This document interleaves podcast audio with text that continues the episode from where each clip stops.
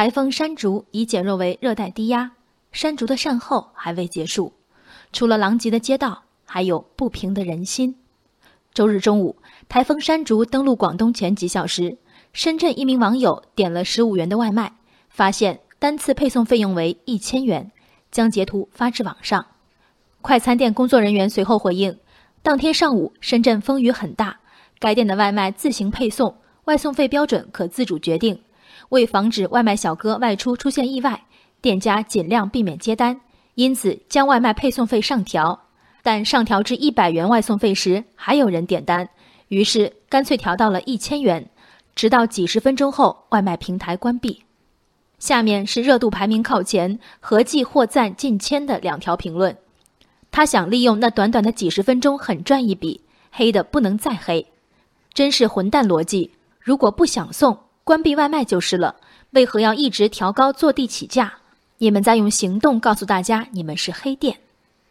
周日台风的烈度不必赘述，落地窗被吹走的天气里，外卖小哥的一次外勤值多少钱？十元、一百元还是一千元？咒骂用几十分钟狠赚一笔的黑店的网友，这钱给你赚，你愿意赚吗？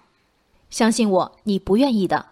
因为世间就是有这样一种自私，置自己的小麻烦于他人的大危险之前，在连续数日的台风预警之下，提前准备一两天的口粮不行，不愿意，不想动；而他人在十级大风中咬牙出行的性命之余，却是振振有词的义务所在。冒昧问一句：台风逼近前三天，有人束缚你的手脚，阻止你出门购物了吗？台风登陆当天。又是什么配方奇异的饭菜，让你觉得耽误不得，必须立刻吃上？如此十万火急，急得不在乎他人生死，怎么又无法接受送餐的标价？你仗着反正有外卖，横躺在市场经济的床垫上，却把最基本的经济学原理——价格受供求关系影响——还给了中学老师。开价十元送餐价，还价一千元送命价。尊敬的外卖用户。自私可以，这是自私的账单，请查收。